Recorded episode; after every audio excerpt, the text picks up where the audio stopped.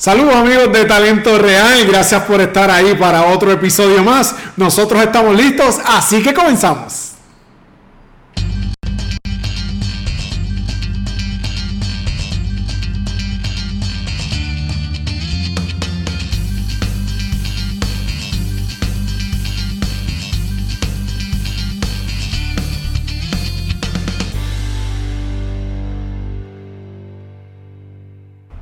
Saludos amigos de Talento Real, bienvenidos a un nuevo episodio, bien contento de poder compartir con ustedes nuevamente. Para que no me conoce, mi nombre es Wilfredo Huito Cubero y es un placer poder contar con su presencia. Gracias por el apoyo que nos están brindando.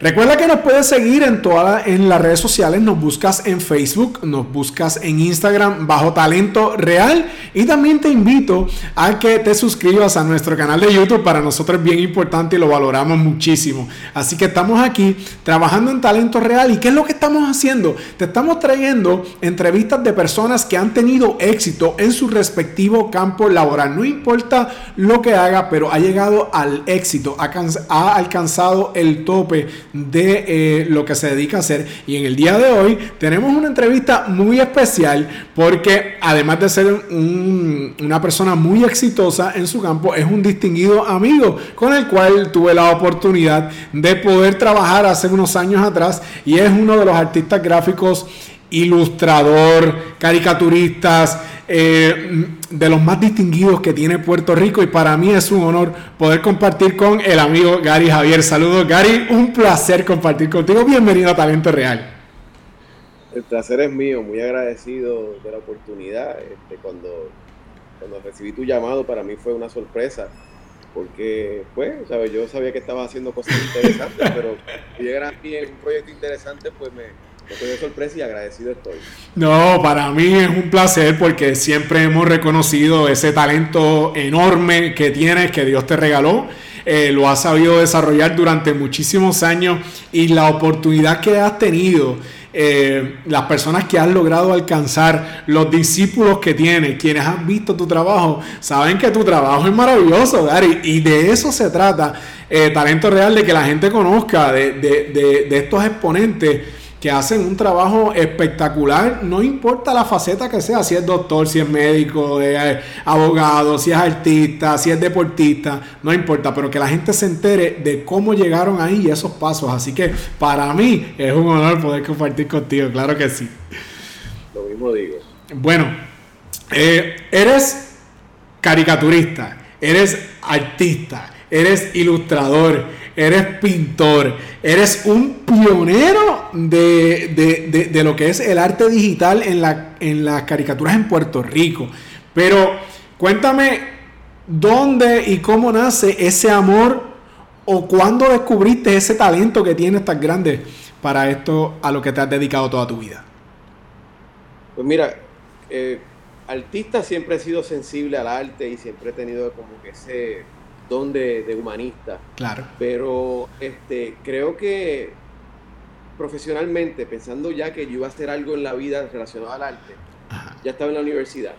En la universidad, pues, este, yo empecé como todo estudiante, la mayoría de los estudiantes que quieren, por lo menos, pues, querer hacer lo que sus papás le, recomiendan, ¿no? Y en el caso de mi papá, yo me decían, tú te defiendes muy bien, yo creo que tú puedes ser buen abogado.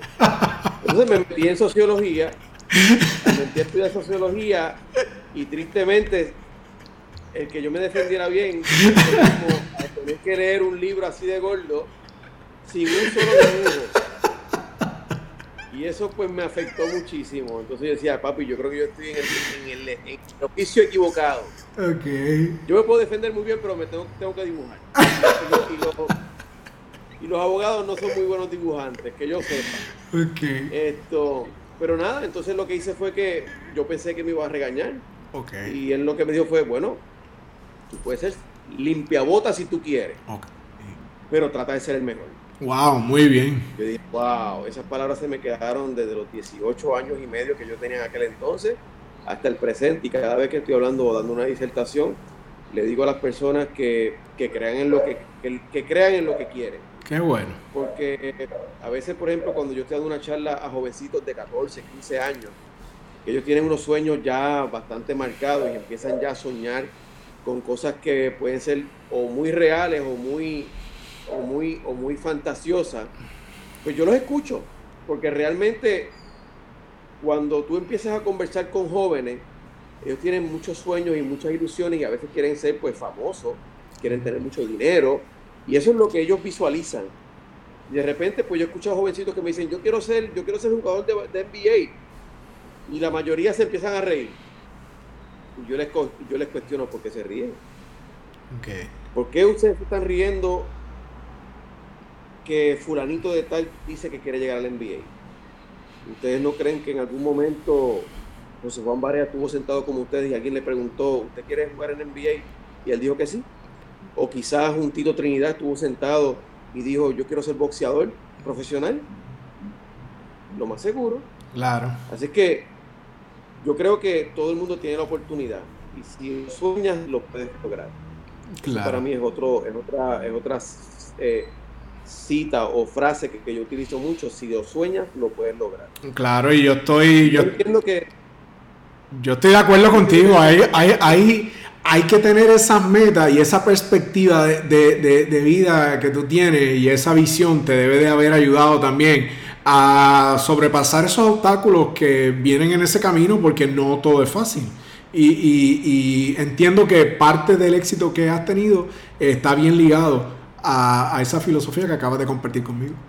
Por supuesto, entonces en algún momento uno de esos profesores que, sabía que yo dibujaba, me dijo, mira, ¿sabes qué? Para que dejes de estar dañando los pupitres, yo te voy a llevar donde un amigo que tiene un periódico eh, regional para que dibujes allí caricaturas. Y me llevó y ahí conocí a un familiar tuyo, no sé si te acuerdas de, o sea, yo sé que te acuerdas que es familiar tuyo, pero este conocí un, creo que es tío tuyo, ¿verdad? Ajá, dime.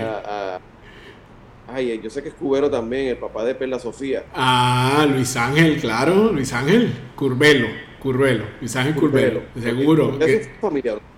No, no, no, no. Eh, eh, mi, no, mi apellido es Cubero y el de él es Curvelo, pero los quiero como si fueran, o sea, eh, Luis Ángel es como si fuera un padre para mí porque fue vecino mío desde que éramos muy pequeños y Perla y Bebe estudiaron conmigo en el colegio y posteriormente él, en la universidad, que tú y yo coincidimos en la universidad, Abelardo y yo pertenecemos a la misma fraternidad. es correcto, es correcto. Abelardo, en algún momento, como yo los veía tanto tiempo ustedes juntos, sí yo me imaginaba que eran primos. Claro, claro, claro, claro. Eh, y, como lógicamente Perla también estuvo bien relacionada al mundo de las comunicaciones hasta el presente. Esto, pues yo siempre pensé que ustedes eran familia. Este, pues mira, empecé en el periódico El Norte, como en el 1989, y no fue hasta, hasta el 92 que conocí al director de arte del Nuevo Día, y por ahí pues me filtré y llegué a, ser ilustrador del Nuevo Día desde el 1995. En el 97 nació el periódico Primera Hora, en el cual desde el 96 pues ya yo estaba más o menos como que eh, entrenándome, diríamos, ¿verdad? Porque era un proyecto especial para la familia Ferrer Rangel, este, a, los cuales le, agradezco la oportunidad porque yo no hubiera logrado lo que soy hoy si, si ellos no me hubieran dado la oportunidad de poder utilizar este, su plataforma como un taller para yo poder llevar mi arte a muchas partes del mundo. O sea, gracias a, trabajar en el periódico, pues yo logré mi récord Guinness este, en, el 2010, gracias a ellos también, o al periódico y, al mundo de las comunicaciones, pues pude lograr ser el presidente de la Asociación de Caricaturistas, pude también este, ser el, presidente del Overseas Press Club. ¿Sabes? Que se dieron muchas oportunidades y yo creo que gracias a esas vivencias, pues como te mencionaba fuera del programa, pues actualmente pues estoy dando clases en el Sagrado Corazón eh, de diseño. Sabe que aunque lo que yo estudié fue pedagogía para escuela elemental, las vivencias que tuve en el mundo del periodismo pues me dio la oportunidad de poder entonces dar clases a nivel universitario. Y actualmente, pues precisamente hoy tengo mi, examen final con mis estudiantes, sabe que siempre me ha dado la oportunidad, el conocimiento y, estar rodeado de gente interesante como en tu caso, que que te he visto correr todas las bases también. Gracias. Me da la oportunidad de poder ayudar a otras personas. Qué bien, eso me, eh, eh, es una trayectoria muy bonita. De hecho, para el que no conozca lo, el, eh, el, trabajo de Gary Gabriel, le preparé un videito, dura 49 segundos nada más, se lo voy a mostrar ahora Este, y hice un pequeño compendio de, de algunas caricaturas que a mí, por en el plano personal, me encantaron. Las vamos a ver momentáneamente, son 49 segundos. Quédese ahí, regresamos con la entrevista ahora, pero vamos a ver este videito que le preparé del trabajo de Gary Javier.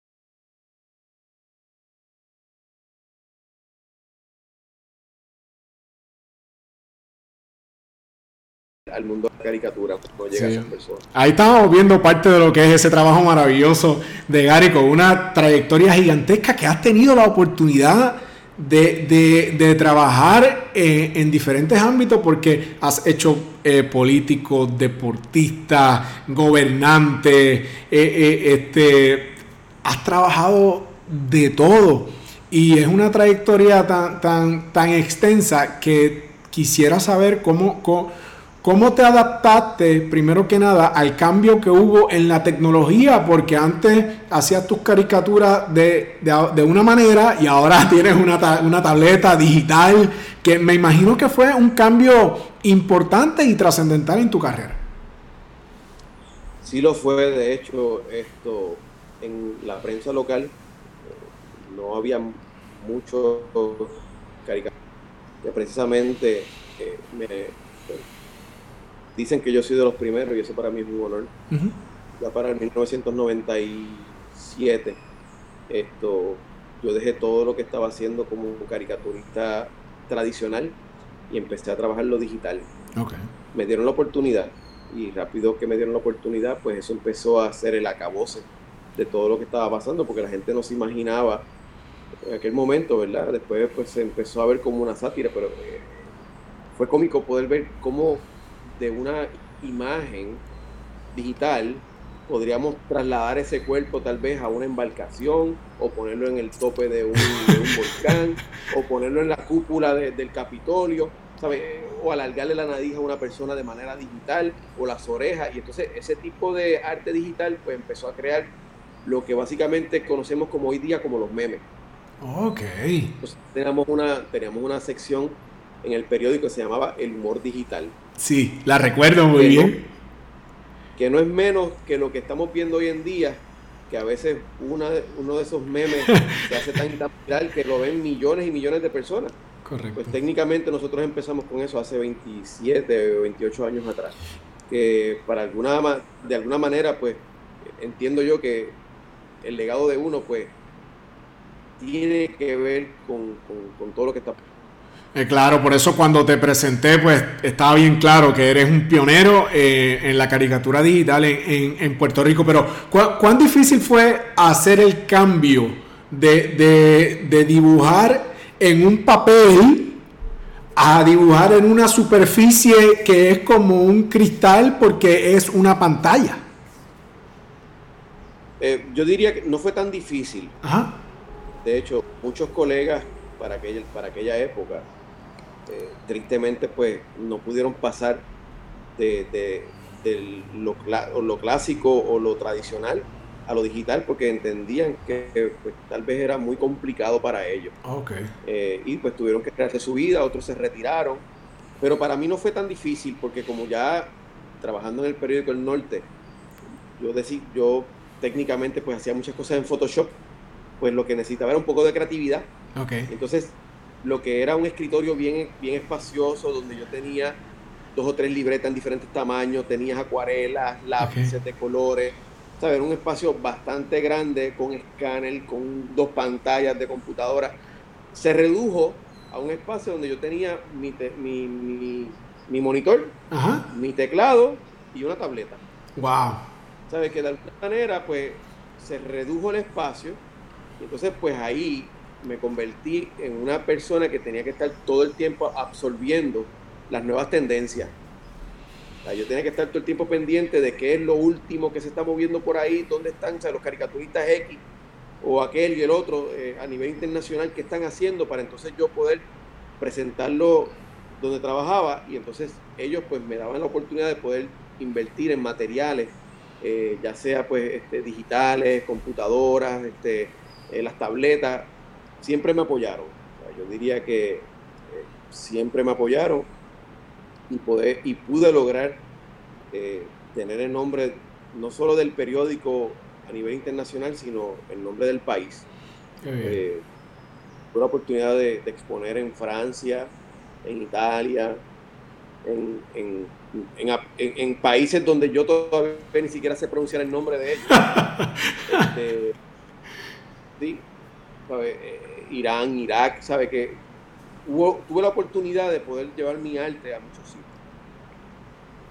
Háblame un poquito de, de, récord Guinness, porque sé que es eh, eh, el récord Guinness de dibujar eh, de hecho, fue un maratón, 48 horas, 300, 635 eh, personas y, el récord y Guinness lo reconoció como un récord mundial.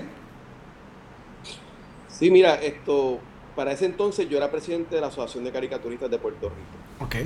Y lógicamente mucha gente lo sabe y yo sé que tú también, yo fui deportista por muchos años. Fuiste atleta, sé que corriste.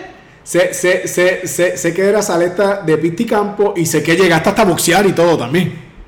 Correcto, correcto. Llegué a boxear, hice jiu-jitsu, judo, eh, ¿sabes? Hice un montón de cosas y pues esa tenacidad estaba ahí latente, todo el tiempo estaba ahí. Eh, pues yo le decía a los muchachos del gremio, caramba, me gustaría que otra gente en el mundo conociera que aquí en Puerto Rico pues también hay gente talentosa en el arte.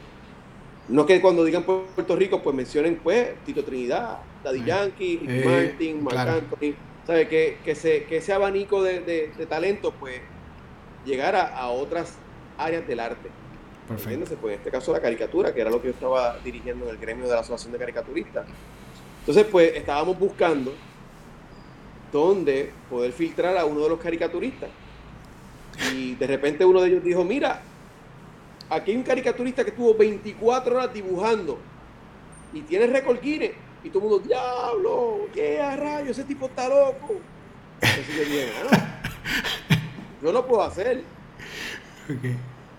Y todo el mundo se empezó a reír de mí. Ok. Entonces, yo le dije, oye, no solamente lo puedo romper, sino que voy a hacer el doble. ¡Wow! Y eso fue, eso fue un chiste para ellos, un chiste. Ok. Yo lo que dije fue, bueno, entonces me empezaron a cuestionar que porque yo, porque yo creía que podía. Pero bueno, para empezar, pues cuando yo tenía 10 años, mi papá son inmigrantes y cuando nosotros llegamos aquí a Puerto Rico, pues mi papá era pescador, entonces el que lo ayudaba a pescar era yo, con 10 y 11 años. Okay. Porque vivíamos en la palguera, entonces pues papi no tenía, no conocía a mucha gente, pues entonces pues él me entrenó para que yo fuera el que lo ayudara. Entonces, nos íbamos, yo llegaba los viernes a la escuela, soltaba mi bulto, y él me estaba esperando en la lancha, nos montábamos en la lancha, y si la pesca estaba buena, de viernes pasado nos manteníamos en el agua. Si de sábado para domingo estaba bueno, seguíamos ahí. Si del lunes, si para lunes por la, por la madrugada había pesca, olvídate de la escuela el lunes. Wow. Entonces, de alguna manera, pues eso solapadamente hizo un entrenamiento. Claro un entrenamiento y yo pues podía estar hasta dos días sin dormir. Increíble. ¿Cómo? ¿Cómo? Pues yo llegaba, por ejemplo, días que no se pescaba, pues yo llegaba de la escuela los viernes, soltaba mi bulto, me bañaba, me cambiaba, corría, entrenaba, regresaba a la casa, me ponía a ver muñequitos, lo que fuera de la programación. Por la noche a papi le gustaba que yo viera boxeo nos teníamos viendo boxeo, después que se acababa, que empezaban los himnos nacionales en los canales locales, pues yo soltaba, cogía mi libreta, me ponía a dibujar, cuando eran las 4 o 5 de la mañana, pues me comía algo por el hambre, a las 6 de la mañana o 7 de la mañana ya empezaban los muñequitos y se había corrido.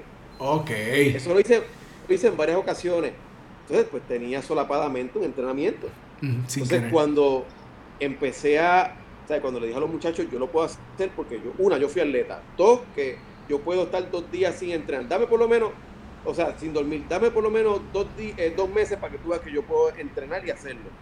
Y, y, entonces, pues nada, lo presenté en el periódico, el periódico me apadrinó, la Asociación de Caricaturistas también hicimos esa, como que esa, esa alianza, esto, y nada, y se convirtió en un evento a nivel, pues, ¿sabes?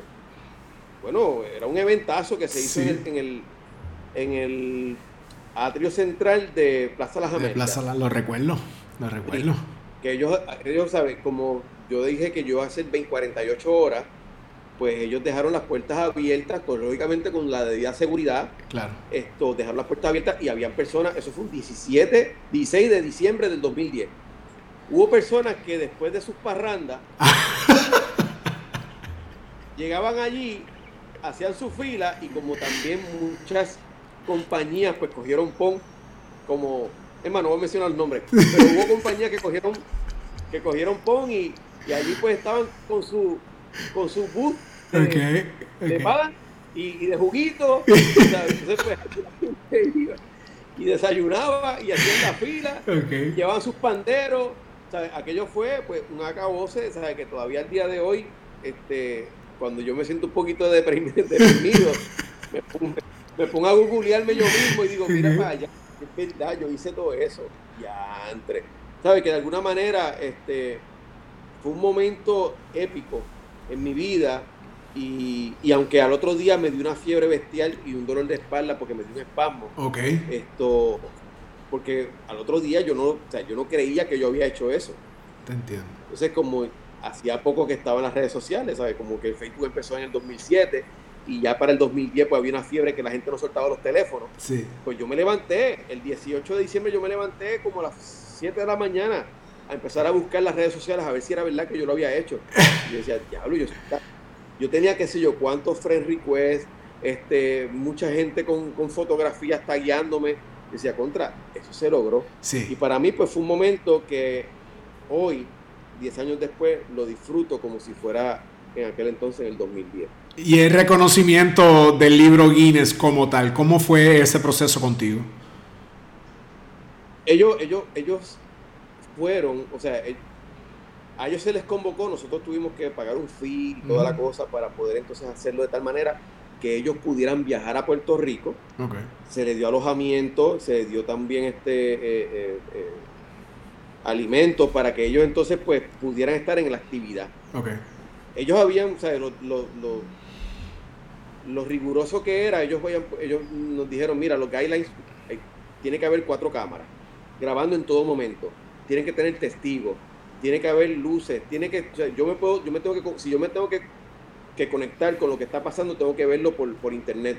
Y todo eso se logró. Aún así, pues ellos vinieron siete horas antes de culminar las 48 horas. ok. Recuerdo, recuerdo que yo tenía, ya yo a las 25 horas yo dije, mira, ¿para que yo voy a seguir dibujando si ya yo rompí el récord? Ok. Ya lo rompimos, ya lo rompimos, vámonos. Pero como yo había hecho una, yo, llené unos papelitos que decían 48 y no 25 horas. Wow. Pues tuve que, lamberme ahí. yo, le decía a los muchachos, yo le decía, ya, ya, ya se logró. Decían, no, te tienes que quedar. Yo, bueno, pues entonces tenía miedo porque no me quería quedar dormido. Okay. Entonces, si yo dejaba de dibujar por 7 segundos corridos, pues me anulaban el, el, intento. Wow. Entonces yo estaba bien preocupado porque en algún momento me comí un, canto de, o sea, un pedazo de sándwich y me, me, empezó a dar un sueño bestial. Porque lógicamente el sistema te quiere dar shutdown porque si comiste pues quiere hacer un proceso de digestión. Entonces yo cuando me estaba dando un sueño ahí como que yo me estaba cayendo, yo decía, Dios mío, yo no puedo volver a comer. Lo que hice fue que como mucha gente me llevaban cosas, qué sé yo, acrósticos, este, peluches, me llevaban hasta un coco, me llevaron, me acuerdo, me llevaron un coco así, para que yo no lo tomara. Este, mi hijo, mi hijo me ayudó mucho ahí, estaba en la esquina del boxeador ahí, sí. papá, dándote galletas y papá, vamos para encima. Yo le dije, necesito despertar. Él miró para abajo y vio que habían puesto por ahí una bebida de esa energizante, que no voy a mencionar la marca. Ajá. Y yo le dije, mira papi, aquí hay una bebida energizante, pues dámela. Él cogió un sorbeto cogió un sorbeto y lo pegó de otro, hizo un sorbeto como que bien largo. Okay. Entonces por el lado me asomó la botella, la lata, Y yo con ese sorbeto bien largo, lo que hacía era que chupar. Ok. Muchacho, me puse, me puse como que me mostré. Como que yo estaba, ok, próximo, próximo, próximo. Y, y de verdad que, ¿sabes? En algún momento me asusté porque no quería comer Ok. y lo que quería era estar tomando vida energizante. Cuando viene uno de esos eh, paramédicos que me cogió el azúcar, me dijo, estás 500 plus. Ay, Dios mío, tenía el azúcar por el cielo, ¿sabes? A ti te va, te va a dar una cuestión si no comes. Ok. Entonces ya lo que faltaba eran como 18 horas. Me tomé como dos bebidas de esas que, que tienen mucho, por no decir la marca, Sí, sí. que tienen por muchas calorías Ajá. y con eso pues me mantuve. Y cuando cumplí las 48 horas, pues aquello se formó una algarabía. Qué bueno. Qué Lo bueno. logramos, lo logramos. Estuvimos entonces en el, en el libro Ajá. de Record Guinness como cuatro años. Después de eso vino un loquito de, de Australia Ajá. y, y- y lo rompió por dos horas. Wow. Fíjate, eh, no me dolió que lo rompiera él porque aunque yo después de eso pensé romperlo, o sea, intentarlo otra vez, me gustó que ellos hicieron, o sea, dentro de su plataforma, ellos crearon como que un, un pote, un pote y todas las personas pues aportaban algún dinerito y ese dinerito pasó entonces a un hospital pediátrico. Qué bien. ¿Sabe? Que ellos utilizaron esa plataforma para eso y eso me encantó. Después de eso vino un hindú, ya tú sabes que a los hindú les encanta ese tipo de, de dinámica y lo rompió por 66 horas. Wow, eso es mucho. Eso es. 66 horas.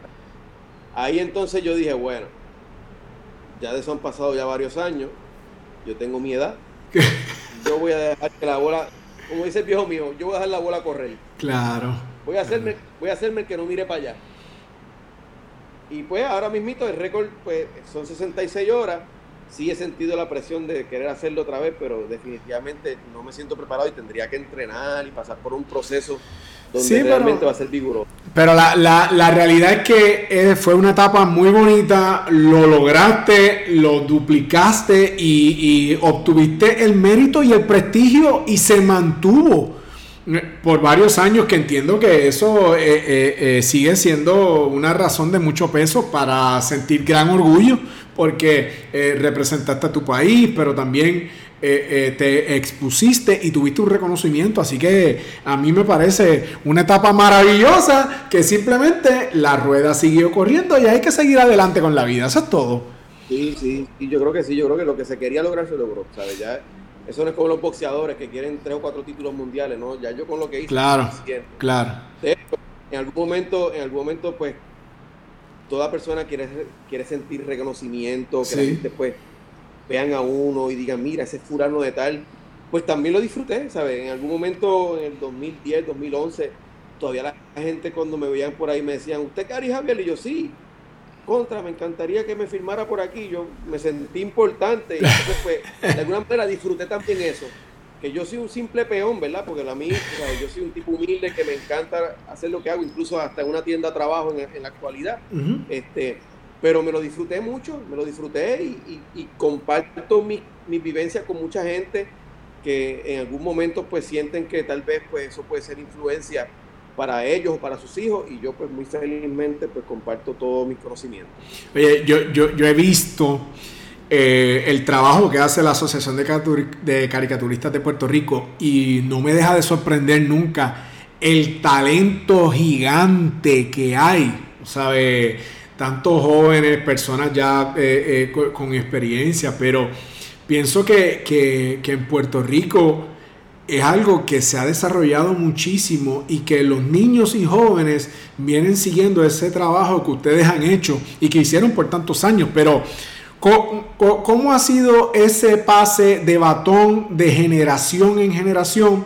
Ese talento joven que viene eh, eh, creciendo de los, de los caricaturistas en Puerto Rico. Si me puedes hablar un poquito de ellos.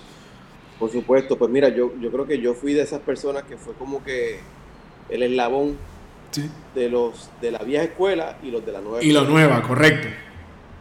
porque eh, yo tuve un mentor, o sea, tengo un mentor porque él está vivo todavía y para mí todo lo que salga de su boca pues yo lo respeto. Eh, Arturo Yepes fue una de las personas que me ayudó mucho y él como que me preparó para que yo pudiera ser el presidente de la Asociación de Caricaturistas.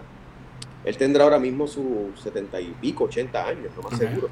Y, y, al día de hoy, pues, este, es una de las personas que yo respeto mucho y creo que mucho le debo.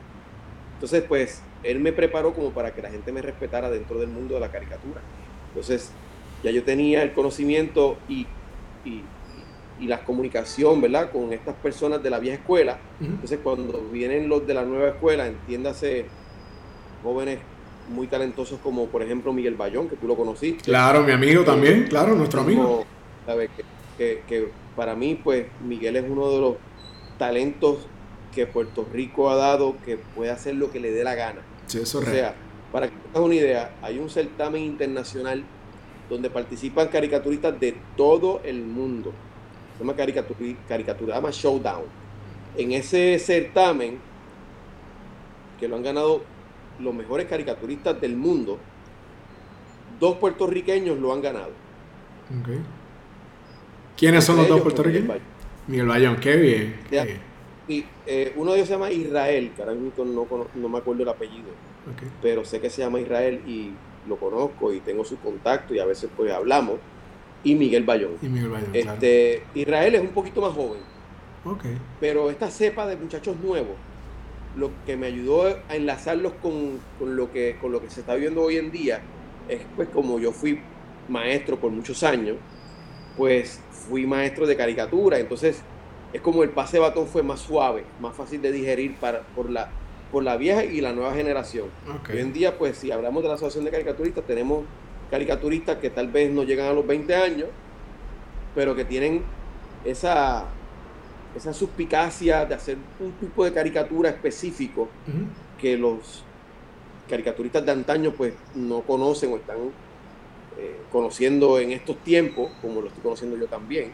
Y están estos caricaturistas de la vieja escuela, que son los que trabajan la acuarela con papel hecho acá. O sea, lo que te quiero decir con esto es que estoy exagerando de alguna manera, pero te estoy hablando también de los caricaturistas que empezaron a hacer caricaturas cuando se utilizaban seudónimos en Puerto Rico. Sí. ¿Por qué? Porque los caricaturistas eran tan mordaces a veces que hacían caricaturas que al final lo estaban buscando la policía, lo estaban buscando. sí, porque, porque hacían, hacían cosas nasty, tú sabes, cogían a los políticos y por ejemplo, con los calzones en, en los, tobillos, los tobillos, o los hacían de alguna manera que al final esas caricaturas pues terminaban siendo una falta de respeto. Claro. Y para, para que no para que no los cogieran, pues ellos ponían seudónimos. ¿Sabes? Que de alguna manera pues poder poder estar en ese abanico en el tiempo desde los con caricaturistas que en la actualidad están vivos que son de los 1930 y pico, a caricaturistas que nacieron hace 20 años, oh, para mí es como que diantre, es el abanico completo, el timeline completo. Qué bien. Si, si le fuéramos mm, a dar unos consejitos a esos niños que tienen ese interés, esos niños que ya tú puedes ver, ya, ya tú los miras y sabes que dibujan bien, pero obviamente le queda todavía un proceso de educación y de crecimiento bien grande para poder llegar, ¿verdad?, a ser un gran exponente. Pero esos niños que están creciendo y que ya tienen esa curiosidad, ¿qué consejos se le pueden dar en términos de, eh, en qué deben de enfocar? Su, su visión en estos momentos deben de practicar, deben de estudiar, o sea, ¿qué, qué, se le pueden decir a esos niños, jovencitos y jovencitas que vienen creciendo? Mira, es una pregunta que yo diría que dentro de cualquier entrevista, esa pregunta es la más importante. Gracias. Porque si de alguna manera uno siente que ha, ha visto cómo uno se ha desarrollado, lo más interesante es poder decirle o, saber cómo uno lo ha o cómo uno ha permanecido tanto tiempo viviendo de lo mismo, porque ahora mismito yo vivo del arte. Claro. Y en muchas ocasiones yo escuché que la gente decía, no vives del arte porque te vas a morir de hambre. Yo no, me he muerto de hambre, al contrario. Al contrario, ¿sabes? Estoy más feliz que nunca porque mira cómo estoy aquí, tirado para atrás como si fuera rico. Y soy, rico pero, en conocimiento. En conocimiento, claro y realmente yo creo que todo jovencito no puede pensar que solamente es talento. mucha gente dice, Tacho, tú tienes talento. Además del talento, hay que tener una inteligencia. Y esa inteligencia se desarrolla bien cerca de los, de los, mecanismos de comunicación, como por ejemplo la radio, la televisión, la prensa escrita, libros. ¿Sabes? Que uno pueda decir, yo sé de lo que estoy hablando. Aparte de lo que estoy hablando, y yo tengo un talento para el dibujo, es ser orgulloso. Claro. Ser orgulloso de lo que uno hace y poder enseñarlo para que la gente pueda ver tu trabajo. Aparte de eso, si vas a tener la influencia de algún artista, trata de que también tenga tu toque criollo. ¿Sabes? Que yo puedo decir, por ejemplo, mira, tú no sabes la cantidad de veces, este Huito, que la gente me ha dicho, quiero que vea los dibujos de mi nene o mi nena. Y cuando me enseñan los dibujos, yo veo réplicas de otros artistas.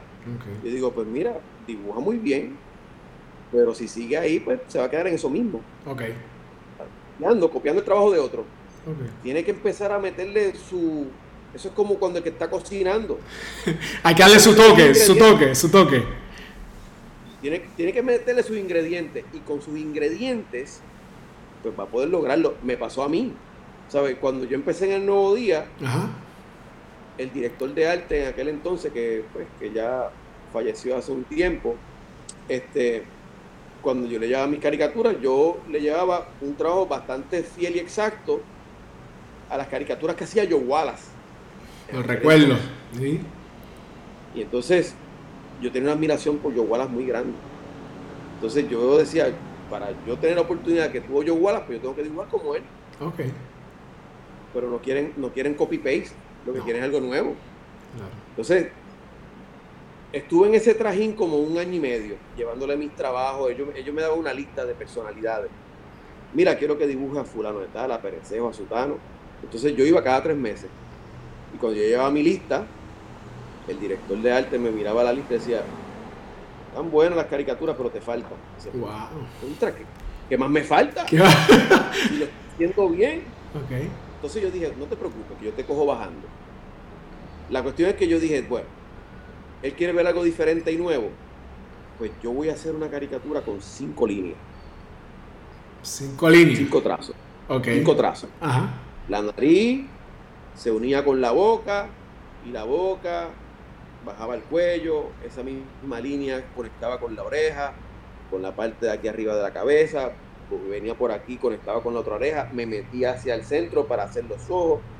Hice una caricatura con cinco, con cinco líneas. Okay cuando le presentó esa caricatura al director de arte, José Luis Díaz de Villegas, cuando él la vio dijo, eso era lo que yo necesitaba, algo nuevo, diferente. Qué bien. Qué Y ahí exploté como artista y entonces ahí fue que yo dije, esta es la fórmula. La fórmula que aplica no solamente para el dibujo, sino para todo en la vida, es el diferente. Okay. Así que Oye, fíjate, esa musiquita de fondo también le da un poquito de... Sí, no podemos hacer nada porque estamos en la casa, imagínate. Gracias a Dios. Iba a hacer un comentario de otra música, pero no, por lo menos... un toquecito nostálgico, nostálgico. Esa es la realidad de cuando estamos produciendo algo de bajo recursos, estamos en el family, estamos encerrados, pero no podemos evitar los ríos de afuera porque no tenemos un estudio gigante, ¿entiendes? Esa parte. Le dio el toque, le dio el toque, le dio el toque. Yo soy quiero un... Sí. No podemos hacer nada por eso en el mundo del caricaturista cualquier cosa es increíble. Cualquier cosa puede pasar. Así que esta es la parte nostálgica, la música de fondo. Esto, y entonces nada, yo creo que de alguna manera, pues tú sabes, el, el, yo diría que no hay un secreto, sino que el secreto es ser diferente. Ser diferente. Diferente. De, yo sé que, pues, que esta generación que viene creciendo ahora está muy, muy yo diría que casi atachada a lo que es la tecnología. Este, yo lo veo, o sea, uso de metro a mis hijas, que pues ellas pues, están en sus redes sociales, siguen saliendo redes sociales donde, ¿sabes? Como TikTok, como qué sé yo, como Snapchat y yo no sé qué, tratar de que todo lo que sale, ¿verdad? Tratar de hacerle un link y pues mira, presentar sus trabajos en donde quiera que estén. Ahora mismo pues yo estoy trabajando como escenógrafo en, el Canal 6 y, le doy la oportunidad también a otros caricaturistas jóvenes, porque es un programa de, de, señas para las personas sordas. Y entonces pues le doy oportunidad a, personas que tal vez pues están empezando en el mundo del, arte para que entonces me ayuden con, con muchas, o sea, con las ilustraciones que, que pintan el programa. Y siento que de alguna manera u otra siempre estoy llevando, ¿verdad? Esa, poniendo esa semillita en diferentes esquinas para que entonces el arte siga floreciendo. Qué bien, eso me parece espectacular y, influenciar en esa gente que viene creciendo, que viene subiendo, siempre es importante sembrar esa semillita. Quisiera antes de despedirme que me hables un poquito de tu nuevo taller, sé que estás produciendo muchas cosas, eh, las estás haciendo tú, las estás imprimiendo, háblame un poquito de eso también para el que nos esté viendo eh, se pueda enterar. De hecho, en la, en la descripción de este video le voy a dejar disponible el link para que también puedan tener acceso a los trabajos trabajos de Gary Javier. Gracias, gracias, la verdad que sí. Esto, pues mira, después de la pandemia, que yo me vi como que en un momento donde yo decía, Dios mío, ¿qué yo voy a hacer ahora con, con, mi talento? ¿sabes? Porque me, como que me dio una depresión chévere, ¿sabes? Como que mi talento guardado en una gaveta. Pues lo que hice fue que empecé a comprar equipo para poder imprimir. Entonces, como me estaba desarrollando en el mundo del, del, arte marino. Sí. Y había, pues, lógicamente, siempre personas que les gusta mi trabajo en ese mundo. Pues yo dije, voy a hacer mi propia marca. Y voy a tener mis camisas, y voy a tener mis gorras, y mis camisas, y, mis mangas de compresión, este, eh, mascarilla, con mis peces.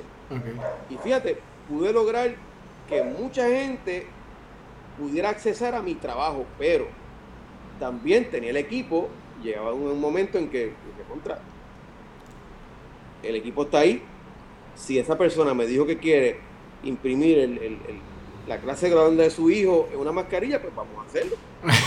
pues, mi taller se convirtió en el taller del pueblo. Qué bueno. Venían personas, venían personas a imprimir que si estaban felicitando a fulano de tal, este, casamientos, bodas, eh, divorcios, entierros, de todo, a todo el mundo le hacíamos un arte. Qué bueno. Entonces ahora mismo, pues el taller que estoy desarrollando es ese, ¿sabes? Tengo un taller de sublimación donde pues estoy experimentando imprimir en otros materiales, como por ejemplo en piedra, en losa. Ok, hay que una losa. Wow, una losa. Échale un poquito más hacia abajo, un poquito más hacia abajo. Más Ah, ok, ahí, ahí, ahí, ahí, ahí. Wow, impresionante. Impresionante. Entonces, este tipo de cosas es lo que estamos tratando de llevar este, a niveles insospechados. Qué bueno. Vamos a llevarlo, ¿sabe? que eso no tenga límite. Y pues, ¿sabe? apoyando también talento local, porque, por ejemplo, este, una eh, compañera maestra me dijo, mira, este, mi nene tiene inquietud por hacer diseño, entonces pues estamos buscando la forma de que su talento pues pueda tener oportunidad, ¿verdad? que, tal vez la familia pueda comprar sus trabajos y le bueno, pues yo le imprimo. Muy bien. Y le imprimí muchos trabajos en, en, en, mascarillas y los trabajos de él, toda su familia y otras personas también tenían sus su, diseños. ¿Sabe que también, pues, vuelvo y te repito, soy sensible a ese tipo de, de, de comportamiento, de querer ayudar siempre a gente y pues el que me conoce, en el caso tuyo, tú me conoces hace más de 20 años. Más de 20 años. Sabes que esa es mi personalidad. Que sí, que a veces estoy tan, tan ocupado que estoy en, como 10 en un zapato. Eso siempre va a pasar. Pero este, siempre estoy a la disposición de que me necesite. Qué bien, me parece espectacular y, y, y, sé que te distingue esa humildad de ser accesible, de compartir. Y yo te diría que el, el, el lado humano es lo que nos hace, ¿verdad?, diferente eh, entre todas las personalidades que uno se puede encontrar en este mundo. Pero eso te ha hecho distinto, eh, siempre te has mantenido con los pies bien puestos en el piso, siempre sonríe, siempre saluda y esa humildad eh, es parte de ese sello que te ha distinguido, de verdad. Así que para mí ha sido un honor poder compartir contigo. Vuelvo y le repito a todos los amigos que nos están viendo en la descripción del, del, video van a poder tener los enlaces para poder hacer ese contacto con, con, Gary. Y no me resta más que desearte muchísimo éxito y darte las gracias por compartir conmigo un rato. Muchísimas gracias, Wito. De verdad que hacía mucho tiempo que, lógicamente, las redes sociales siempre mantienen cerca, pero no es lo mismo como poder dirigirte a ti, hablar contigo y siempre, pues, lógicamente, admirar tu trabajo porque gracias. Tú, has tenido la oportunidad de poder, este, ya sea en, radio, prensa escrita, en televisión, siempre estás destacado y de verdad que, que, admiro mucho tu, solidaridad también, ¿verdad? con cosas que están pasando hoy en día, eh, que a veces pues son cosas que a veces uno no entiende, ¿verdad? Porque así como has podido cubrir, eh, eh, diríamos, el, la, buena, la buena carrera de algunas personas, también a veces uno tiene que pues decir contra el que lo hace mal, lo hace mal y, también pues tenemos que rechazar esas cosas negativas y, y apoyar, ¿verdad? Lógicamente a quien necesita ese apoyo que definitivamente este, nos hace más sensibles. Seguro que sí, seguro que sí. Te, la admiración que me estás presentando en este, en este momento es mutua y siempre he dicho, mira, eh, eh, el nombre de Gary es, bien importante dentro de lo que son eh, las comunicaciones porque ese talento artístico, ese talento para saber presentar esa obra de una manera distinta, diferente, creativa, refrescante. Eh, hay que realmente tener mucho talento para poderlo hacer y siempre lo hemos reconocido en tu carrera. Así que te deseamos el mayor de los éxitos y nos estaremos comunicando prontito. Alfredo, gracias por todo, gracias por la oportunidad. Gracias. Una, sorpresa. un abrazo, Gary, cuídate mucho.